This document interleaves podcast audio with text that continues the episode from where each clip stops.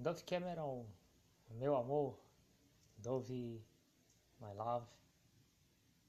Está começando mais uma mensagem de áudio para você, Dove Cameron, uma mensagem bíblica.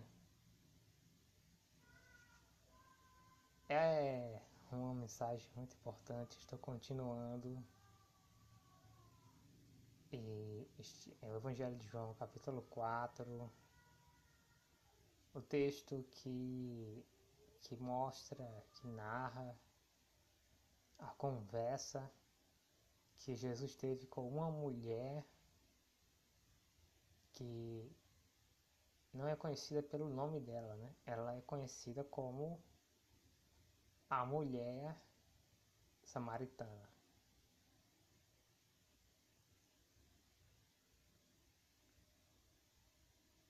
Eu vou ler o versículo 10, onde Jesus fala assim. Jesus lhe responde, é, Evangelho de João, capítulo 4, versículo 10.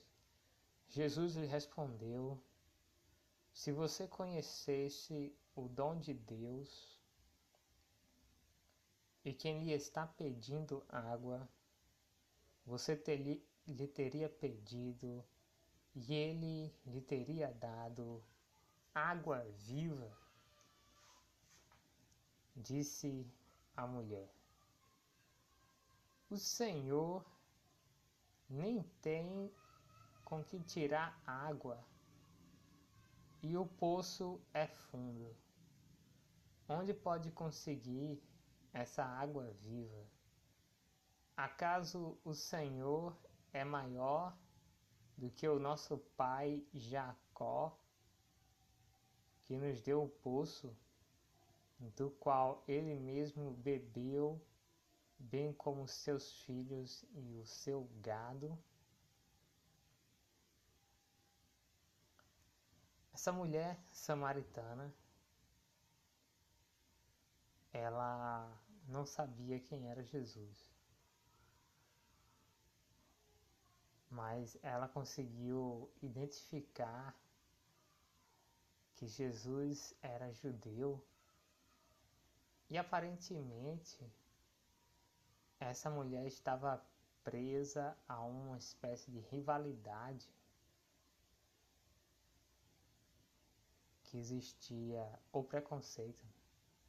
Essa mulher estava presa a uma rivalidade entre judeus e samaritanos, ou, ou a um preconceito entre judeus e samaritano, samaritanos. E ela mostra dois problemas. Né? Primeiro, Jesus pede a ela água. É, ela se recusa a dar água a Jesus, porque ela diz assim: como é que você sendo judeu, pede água a uma mulher samaritana. Depois Jesus disse: se ela soubesse quem ele era, era, ela pediria a água da vida, ela lhe pediria, lhe pediria e ele daria água viva. E essa mulher ela tem um pensamento. Ela tinha muito pensamento de rivalidade, de judeu e samaritano. Ela dizia assim: Você está achando que é maior do que nosso pai Jacó, né? o, o patriarca Jacó. Jacó que era o pai dos doze filhos né, que formaram as doze tribos de Israel e também o pai de Diná, uma mulher. Não sei se ela. O que aconteceu com ela? Se ela se encaixou em alguma tribo, né? Diná. Filha de Jacó. Então, essa mulher, quando Jesus disse assim: Eu posso lhe dar água viva ela já acha assim que Jesus está querendo ser maior do que Jacó. Então realmente ela ela tinha muitos problemas com essa rivalidade né? judeu samaritano. Ela achava um absurdo é, dar água para um judeu. Ela achava isso um absurdo. Mesmo um judeu sendo um ser humano, mas ela achava absurdo que que uma mulher samaritana ajudasse, né? Ela achava absurdo. É, é a rivalidade é, que ela tinha entre judeus e samaritanos era maior do que o sentimento de ajudar um ser humano, um ser humano que está com sede. Na mentalidade dela, assim, ela podia ajudar um samaritano que estivesse com sede, mas ajudar um judeu, uma mulher samaritana, ajudar um judeu, ela, ela era presa, essa mulher, em muitos preconceitos. Veja que os precon preconceitos não vinham da parte de Jesus, né? vinham da parte dela. Versículo Evangelho de João, capítulo 4, versículo 13. Jesus respondeu: Quem beber desta água terá sede outra vez, mas quem beber da água que eu lhe der, nunca mais terá sede. Ao contrário, a água que eu lhe der se tornará nele uma fonte de água a jorrar para a vida eterna.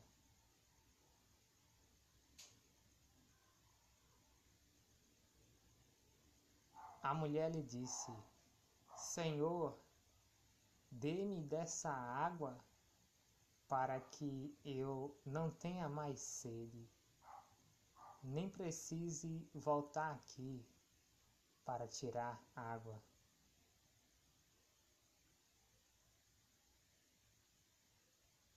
Ele lhe disse: Vá, chame o seu marido e volte. Não tenho marido, respondeu ela. Disse-lhe Jesus: Você falou corretamente, dizendo que não tem marido.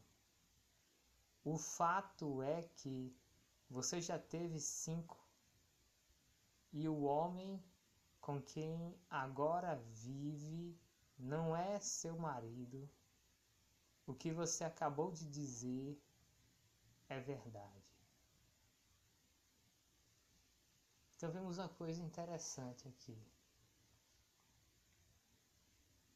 Essa mulher samaritana, ela estava com preconceito de ajudar Jesus, porque ela viu talvez pela roupa. Ela viu que Jesus era um judeu e ela era samaritana e existia um problema, né? que os judeus não se davam bem com os samaritanos, aquela coisa. Os judeus eram de raça pura, menos é o que eles diziam, é, legítimos, né? legítimos descendentes de, de Jacó, de Judá, legítimos é, descendentes de Abraão, mas também, principalmente, né, descendentes de Jacó e da tribo de Judá. E os samaritanos, eles eram mestiços entre mestiços entre israelitas de outras tribos de Israel, né? israelitas misturados com povos de outros países como Síria, né? Líbano, Babilônia, essas eram principalmente povos dominados pela Assíria, né? que era um reino era um reino importante, né? A Síria. Mas vieram pessoas de várias terras para lá. Então esses, esses, samaritanos eles eram mestiços. Né? Eles eram uma mistura de judeus ou de israelitas, uma mistura de israelitas com outros povos, né? sei lá, fenícios, sírios, né? libaneses. Os, os, fenícios são, são um povo que seria onde é hoje o Líbano. Esse país onde hoje é o Líbano era onde ficavam os fenícios, Tiro, Sidom. Esse país chamado Líbano seria onde tinha o povo fenício.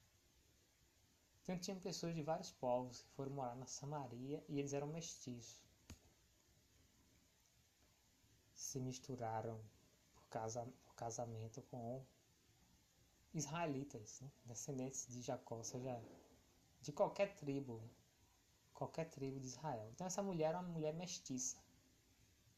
Ela era o que? Metade israelita e metade descendente de outro povo, povo sírio, povo assírio, povo, sei lá, egípcio. Era uma misturada, né? A mulher.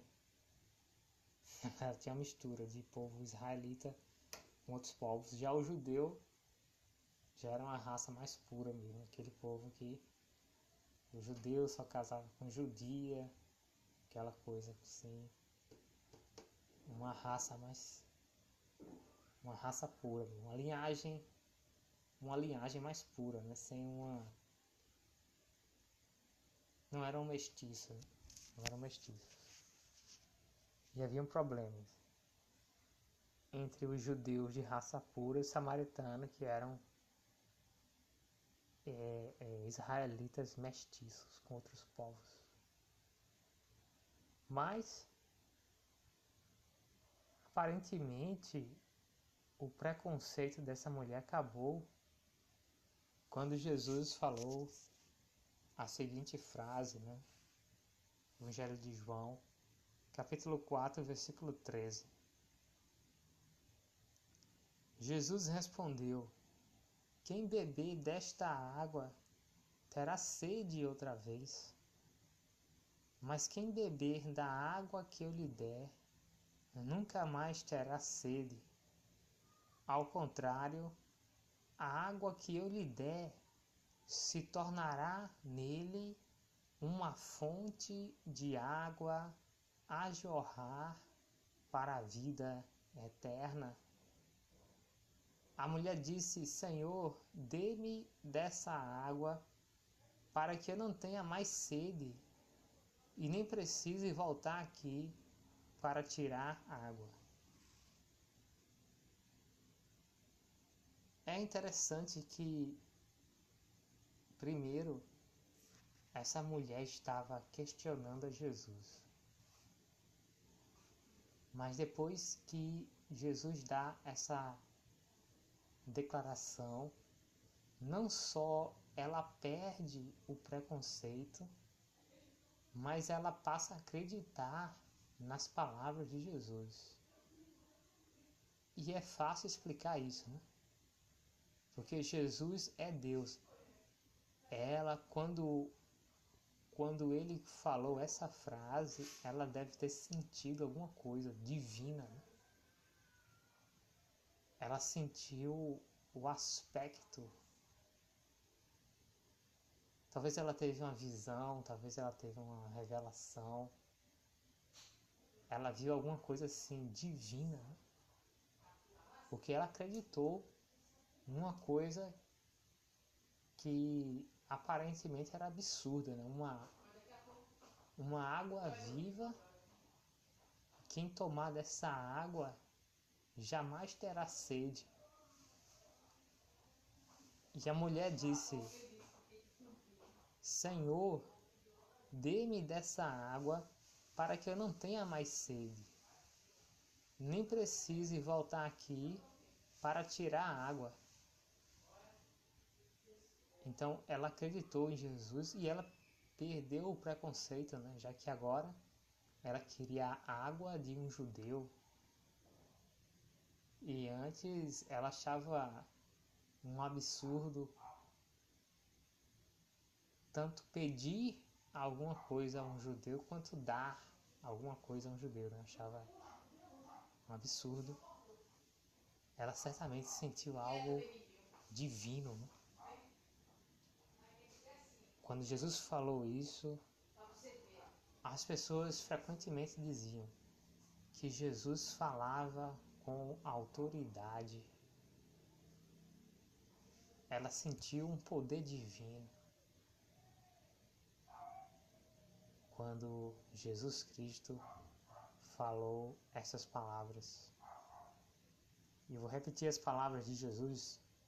Jesus respondeu: Quem beber desta água terá sede outra vez. Mas quem beber da água que eu lhe der, nunca mais terá sede. Ao contrário, a água que eu lhe der se tornará nele uma fonte de água a jorrar para a vida eterna. E é importante né, ter essa fonte de água. Né? Jesus fala: Mas quem beber da água que eu lhe der, nunca mais terá sede. Ao contrário, a água que eu lhe der se tornará nele uma fonte de água a jorrar para a vida eterna. Qual é a água? Qual é a água que Jesus Cristo tem para dar, Deus querido? É a palavra de Deus. É a palavra de Deus. E quem bebe essa água, quem lê, né? Quem lê a palavra de Deus e,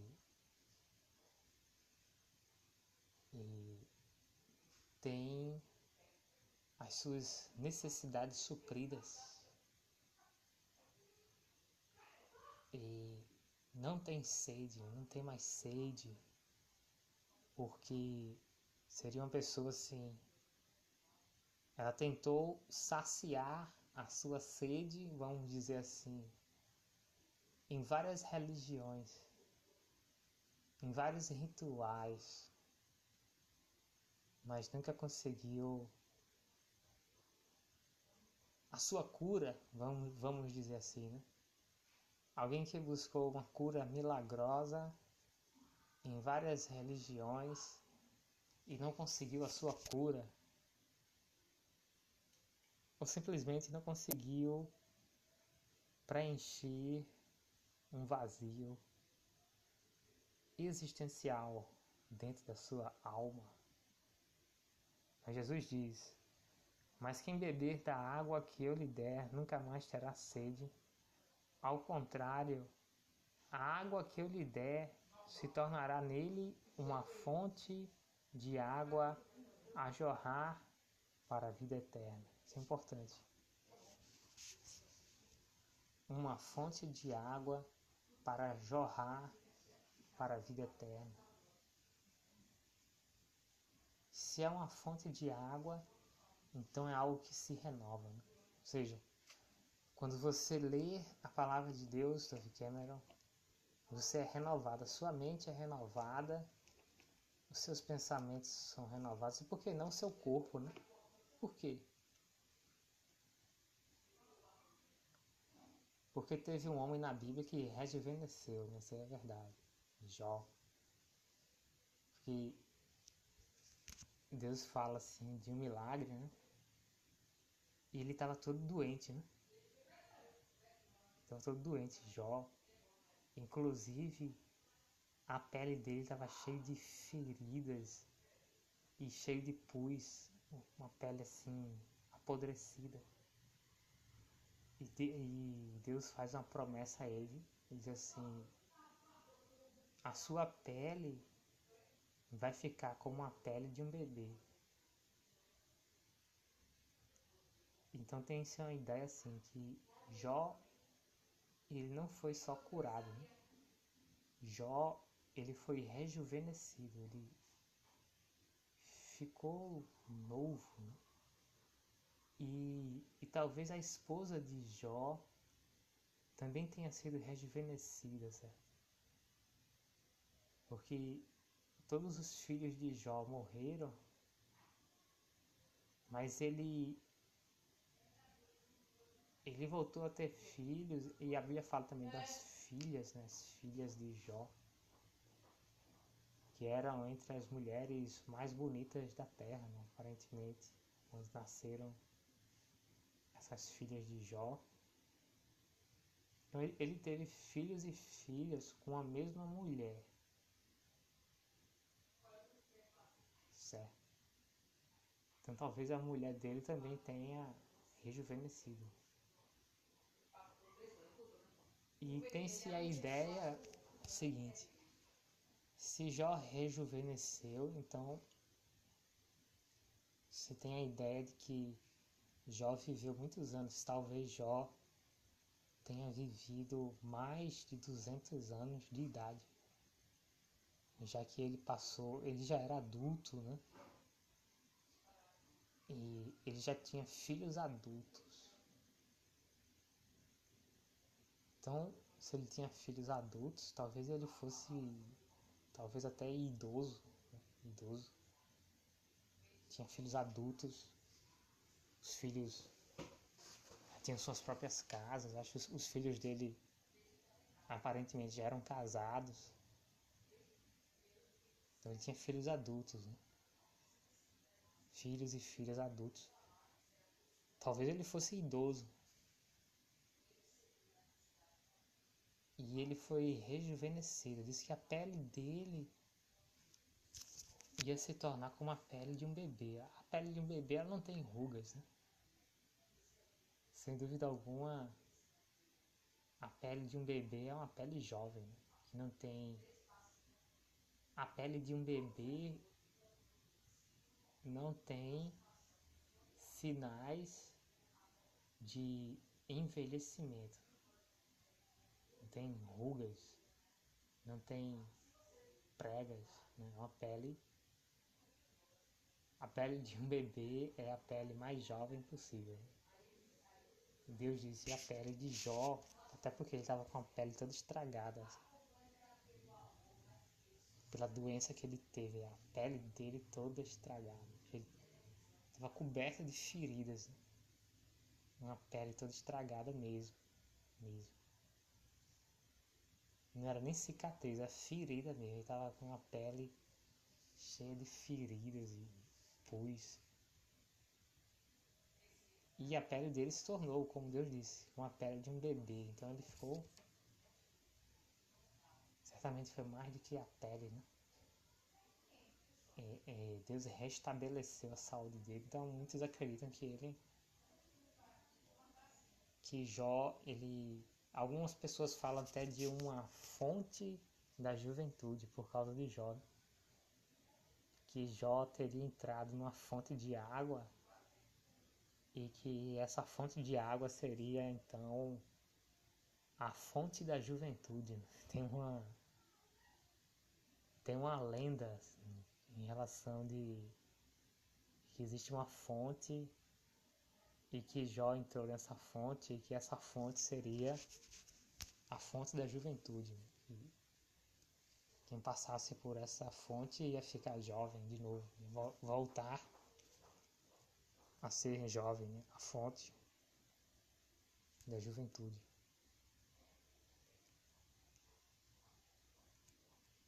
Jesus diz Mas quem beber da água que eu lhe der, nunca mais terá sede. Ao contrário, a água que eu lhe der se tornará nele uma fonte de água a jorrar para a vida eterna. Então, uma fonte de água é algo que se renova. Então, essa fonte de água, Jesus fala, ela está sempre se renovando. É sempre uma água nova, né? fonte de água. É sempre uma água nova. Então é sempre uma experiência, vamos dizer assim, refrescante, é um refrigério. Refrigério. E então essa fonte de água que se renova, né? toda fonte de água se renova, sempre vem água nova. Ao contrário, a água que eu lhe der se tornará uma fonte de água, a jorrar para a vida eterna. Se essa fonte de água jorra para a vida eterna, então essa fonte de água conduz para a salvação. Conduz para a salvação. Então, a leitura da Bíblia leva uma pessoa à salvação. Mas eu quero destacar aqui é o fato de ser uma fonte de água. Uma fonte de água a jorrar. Por quê? Se é uma fonte de água, é sempre uma água nova. E é uma água boa. Uma água viva, uma água saudável. Então por que é importante ter uma fonte de água? Porque essa fonte de água ajuda você a vencer o que? A feitiçaria. E a feitiçaria pode atingir qualquer pessoa. Seja uma feitiçaria que, que Deus permite porque tudo acontece com a, a permissão de Deus. Né? O diabo, ele não tem capacidade de fazer nada sem a permissão de Deus. Dois tipos de feitiçaria podem alcançar uma pessoa. Uma feitiçaria que é um castigo. Aí o, o castigo normalmente é relacionado a um pecado, a uma desobediência. Né? E existe a feitiçaria que é uma tentação. Aí a tentação não acontece por causa de um pecado. Né? A tentação Deus permite para ver se uma pessoa é, é, Deus permite a tentação porque Ele permite, né? Para ver se uma pessoa não tem preço, né? se ela permanece fiel a Deus em qualquer condições. Porque tem gente que diz assim: eu sou fiel a Deus. Tem, tem alguma pessoa que pode dizer que é fiel a Deus na riqueza. Mas se Deus tirar o dinheiro dela, né, então ela passa a ser infiel a Deus.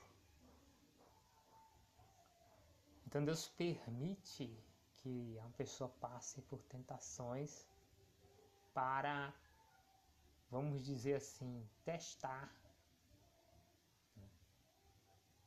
Deus permite para que eh, o caráter o caráter de uma pessoa seja posto à prova, seja testado. Por isso Deus permite. E Deus permite também por causa da condição aqui do, do planeta Terra. Né? No planeta Terra existe o tentador, que é o diabo. Então há essa condição que todo mundo que vem para a terra, que nasce aqui na terra, tem que passar pela tentação. Por isso que Jesus, Jesus mesmo sendo Deus, e Jesus que nasceu, Jesus nasceu sem pecado, mas ele também passou por tentação. Adão e Eva foram criados sem pecado, mas eles passaram por uma tentação e infelizmente eles caíram no pecado. Né?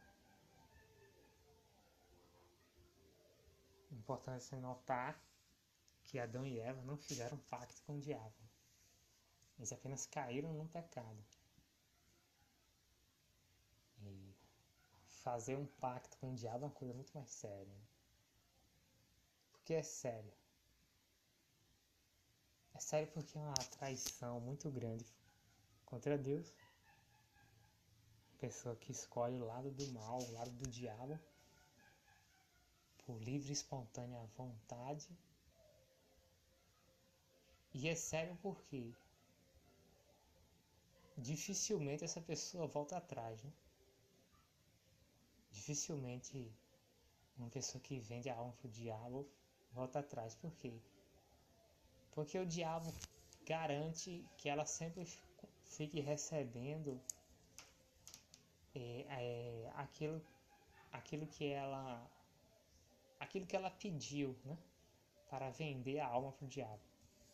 O diabo garante que ela sempre fique recebendo aquilo. Certo? E se é algo que essa pessoa considera que é muito bom, então é aquela coisa, né? Tem gente que permanece fiel ao diabo até a morte. Por quê? Porque simplesmente está recebendo aquilo que ela pediu. Ela, ela tem um, vamos dizer, vamos dizer assim, ela tem um benefício da parte do diabo. E claro que o diabo vai dar esse benefício para essa pessoa, por quê?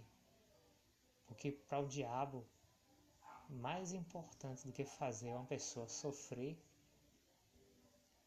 é garantir que uma pessoa vá para o inferno. Na verdade, a intenção principal do diabo não é fazer as pessoas sofrerem aqui na Terra. Ah, o principal objetivo do diabo é fazer com que uma pessoa vá para o inferno. Porque Jesus fala a história do rico e Lázaro. E essa história não é uma parábola a história do rico e Lázaro realmente aconteceu. E Jesus conta a história do rico e o Lázaro e diz que o rico, todos os dias, a Bíblia fala assim: todos os dias o rico regalava-se esplendidamente, ou seja, todos os dias o rico tinha muito prazer e muita alegria. Todos os dias o rico regalava-se esplendidamente. Ou seja, esse rico não tinha sofrimento. Todos os dias o rico vivia uma vida de muita alegria e a vida uma vida de muito prazer. E Jesus fala de um, de um homem chamado Lázaro, que era um homem pobre e cheio de feridas. Ele é cheio de feridas. E ele ficava no portão do, da casa do rico para ver se caía uma migalha, se caíam migalhas dos banquetes, né? Que o rico fazia, o rico comia banquetes, comia. Jesus fala, ele se regalava esplendidamente, ou seja, ele tinha, fazia festas, né? Ele vivia em alegria todos os dias, o rico. E Lázaro, que era pobre e cheio de feridas, ele ficava no portão para ver se caía, né? migalhas, resto de comida. Ele estava ali querendo comer resto, resto de, de, comida, talvez das festas do homem rico, né? Ver se tinha alguma sobra de comida que iam jogar fora, alguma coisa assim. Então ele ficava na expectativa, né? De, de comer pelo menos o lixo, né? comer o lixo do, do homem rico. E o que acontece? Jesus disse que o homem pobre Lázaro morreu e o homem rico morreu. Só que Lázaro foi para o céu, foi para o paraíso. Que naquela época, naquela época antes de Jesus morrer e ressuscitar, o céu parece que era chamado seio de Abraão. Então Lázaro foi para o céu, o pobre foi para o céu e o rico foi para o inferno.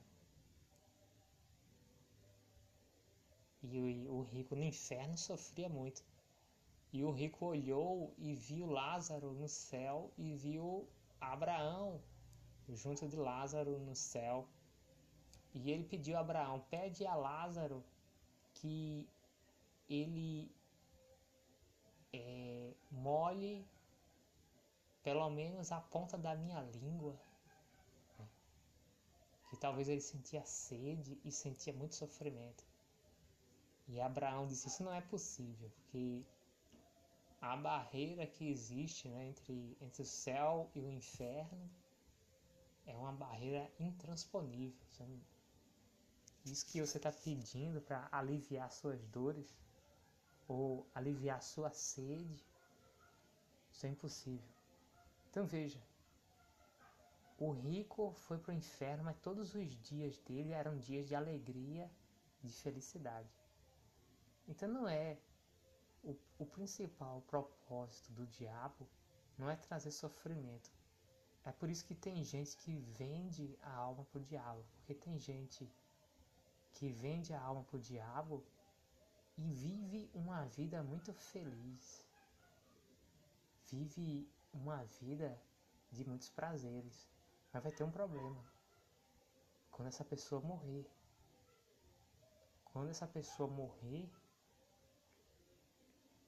uma pessoa que vendeu a alma para o diabo. Porque tem uma, uma pessoa que morre com um pacto com o diabo, essa pessoa vai para o inferno.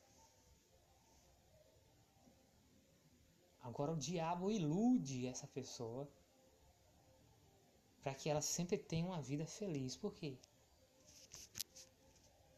O que o diabo quer é que as pessoas não consigam ser salvas, não consigam ir para o céu. O que o diabo quer é que todas as pessoas da Terra é, é, que elas vão que elas vão para o inferno, é isso que o diabo quer. É o desejo do diabo que todas as pessoas vão para o inferno. Para um lugar de tormento, sofrimento eterno e irreversível. Inferno irreversível.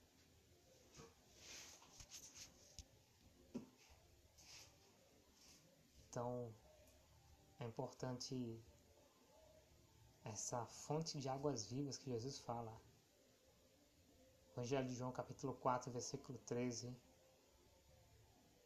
Mas, versículo 14: Mas quem beber da água que eu lhe der nunca mais terá sede. Ao, ao contrário, a água que eu lhe der se tornará nele uma fonte de água a jorrar para a vida eterna. Então, essa água é a palavra de Deus. E ela não só conduz à salvação, mas ela ajuda a eliminar a feitiçaria. E a feitiçaria pode vir de duas formas. A feitiçaria ela pode ser um castigo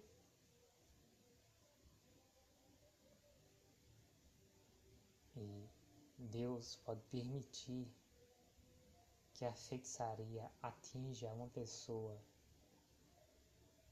como uma forma de castigo.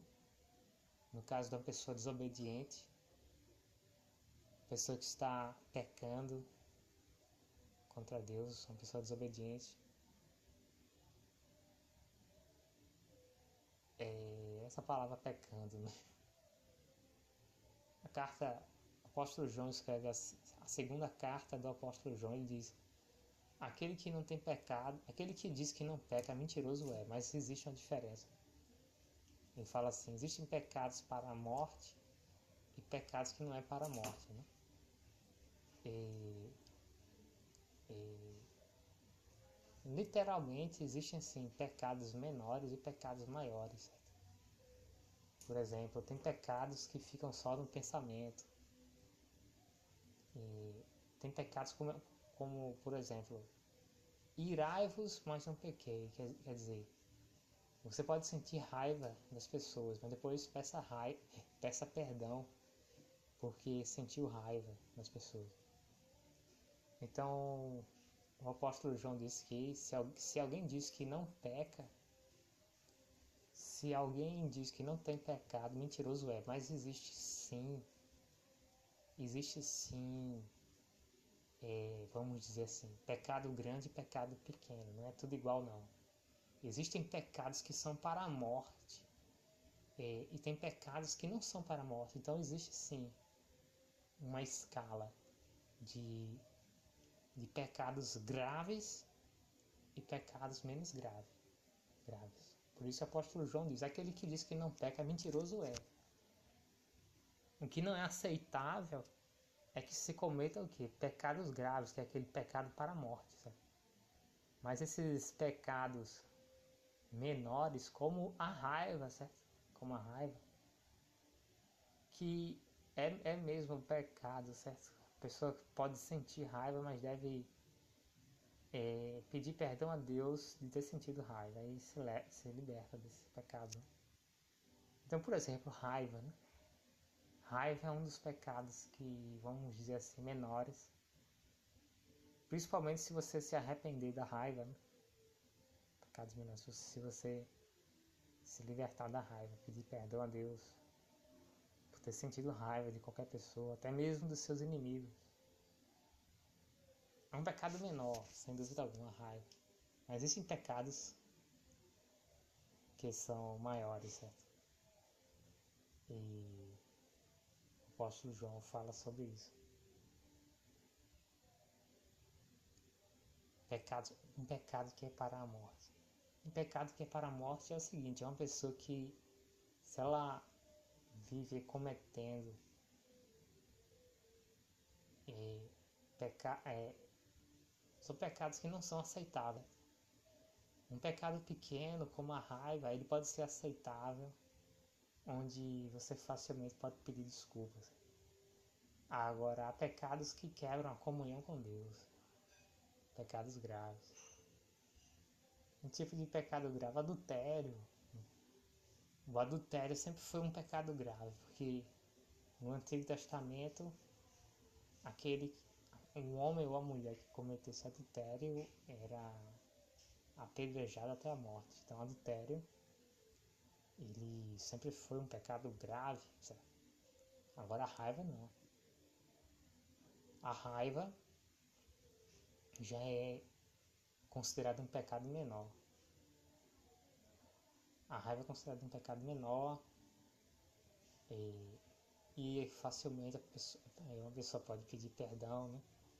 e se livrar disso. Agora, adultério não é tão simples assim. Né? Uma pessoa pode pedir perdão do adultério, realmente pode. E que Jesus perdoou a mulher adúltera, né? Mas esse tipo de pecado assim grave como o adultério, ele sempre deixa um, uma consequência. Por isso que fala fala-se assim, o apóstolo João fala, existem pecados que são para a morte e existem pecados que não são para a morte. O pecado para a morte ele vai deixar sim uma, uma sequela, né? uma consequência. Davi ele cometeu adultério. Davi foi perdoado, mas teve uma consequência. Né? É, o filho de Davi morreu. O filho do adultério, certo? O bebê ele nasceu, mas aí pegou uma doença e morreu. Ele nasceu, pegou uma doença e morreu. Davi tentou evitar a morte do filho, né? Fez um jejum, um longo jejum, ficou sem comer, sem beber água. Mas mesmo assim o filho dele morreu, não conseguiu reverter a morte do filho, filho bebê. Né? Então, é, é, esses, esses pecados graves, né, como o adultério. O adultério é um pecado grave. O pecado grave é perigoso. É perigoso cometer esses pecados porque eles têm, esse tipo de pecado tem consequências. O pecado menor, que o apóstolo João disse, Aquele que diz que não peca, mentiroso é. Então, então as pessoas sempre pecam, mesmo, mesmo que seja um pecado menor. Que esses pecados que facilmente as pessoas se arrependem, pedem perdão a Deus. Agora, o pecado grave é diferente. O pecado grave, ele, ele não é assim tolerável não e E a pessoa pedindo perdão ainda tem uma consequência. Tem uma consequência. As pessoas pagam pelas coisas que fazem. Sempre tem um retorno, além do retorno, né? fez. Você colhe aquilo que você planta. Mas eu quero frisar isso, a fonte de água viva a jorrar para a vida eterna, a fonte de água, que é a palavra de Deus. A palavra de Deus é revelada. Mostra que através da leitura da Bíblia, através da leitura da Bíblia e através da meditação na Bíblia, você pode consegue destruir a feitiçaria. Isso é importante. Porque tem pessoas que que nem esperavam e acabaram sendo vítimas de feitiçaria, né? E, e quando a feitiçaria pega uma pessoa, só sabe, né? Só sabe a dor é quem realmente sente, quem é vítima de uma feitiçaria. Né? E a palavra de Deus tem um poder para quebrar a feitiçaria, a leitura na palavra de Deus, a meditação. Por quê? Porque para você quebrar a feitiçaria, você tem que estar próxima de Deus. Né? Você precisa ter fé, mas não só a fé, mas você precisa estar próxima de Deus. Ter a amizade de Deus. Você consegue estar próximo de Deus e tem a amizade de Deus através da leitura da Bíblia e da meditação na Bíblia. Na verdade, a leitura da Bíblia e a meditação da Bíblia é o que capacita você a orar ou falar com Deus, né? porque é o combustível. Né? Quanto mais você lê a Bíblia e quanto mais você medita na Bíblia, então maior facilidade você tem de fazer uma oração. Então a oração a Deus ela depende da leitura e da meditação na Bíblia.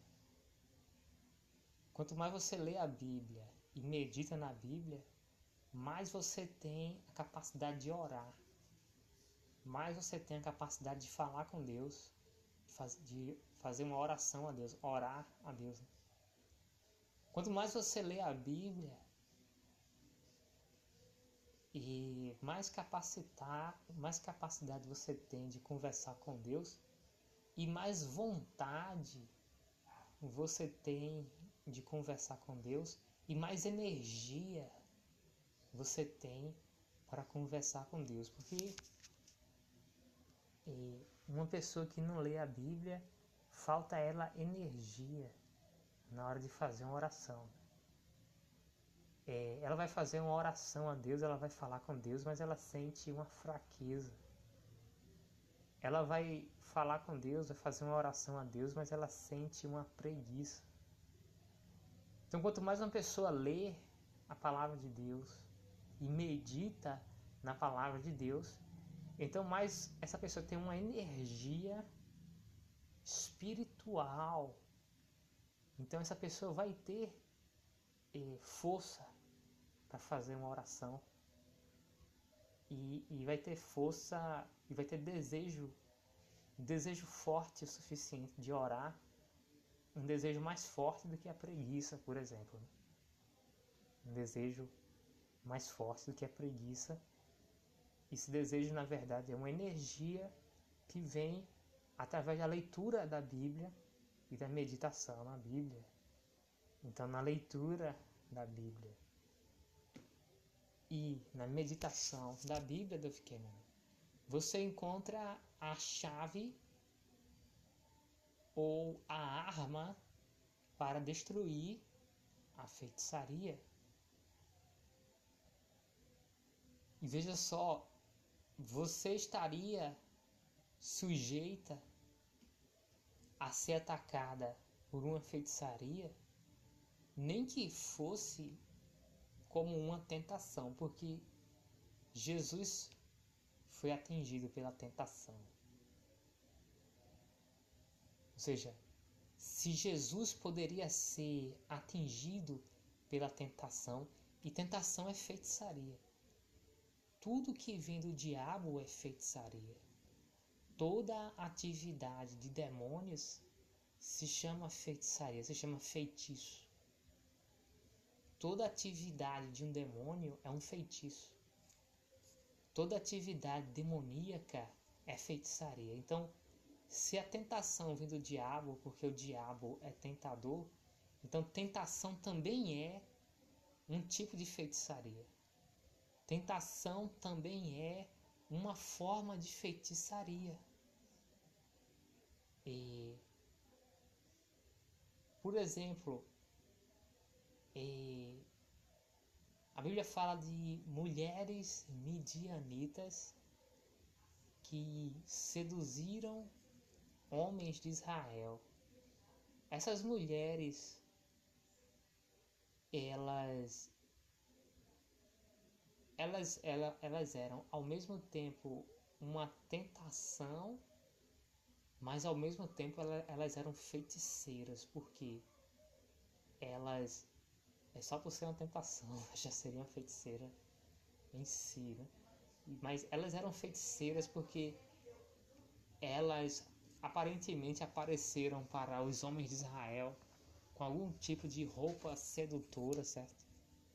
Porque muitos homens de Israel foram atrás dessas mulheres midianitas, então certamente elas tinham algum tipo de roupa sedutora, é, elas foram preparadas para seduzir, né? Elas eram uma tentação e elas eram feiticeiras, porque esses homens, elas levaram os homens que se sentiram atraídos por elas, por elas, talvez elas tivessem uma roupa sedutora, porque muitos homens foram atrás dessas mulheres. Elas fizeram esses homens é, venderem a alma ao diabo. Então eram feiticeiros. É, quer dizer, os homens não conseguiram nada com elas. Elas talvez já disseram assim: se você quiser me tocar, quiser me beijar, quiser fazer alguma coisa comigo, venda sua alma para o diabo.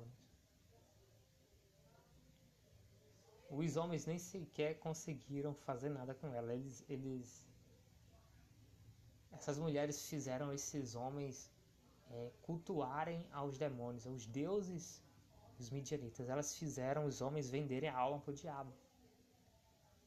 E eles nem conseguiram nada, nem beijo. Não conseguiram nada.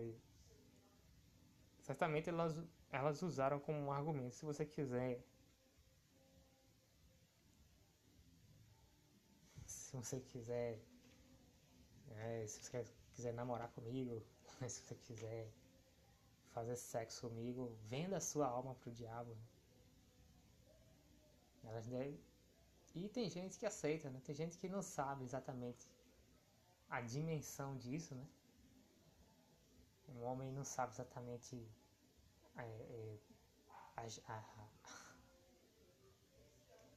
porque teoricamente, né, um homem que vende a alma pro diabo, ele não pode fazer sexo com uma mulher, que o diabo não permite. Então, é um homem totalmente iludido, né?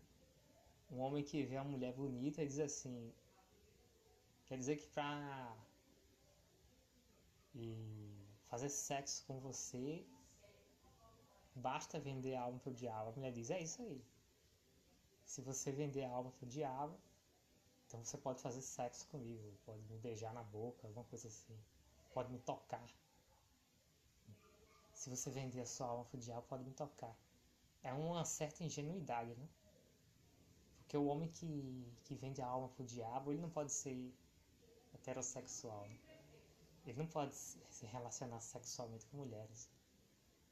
E o homem que vende a alma pro diabo, ele perde o desejo sexual, perde a libido. Quer, quer dizer, é uma armadilha, né?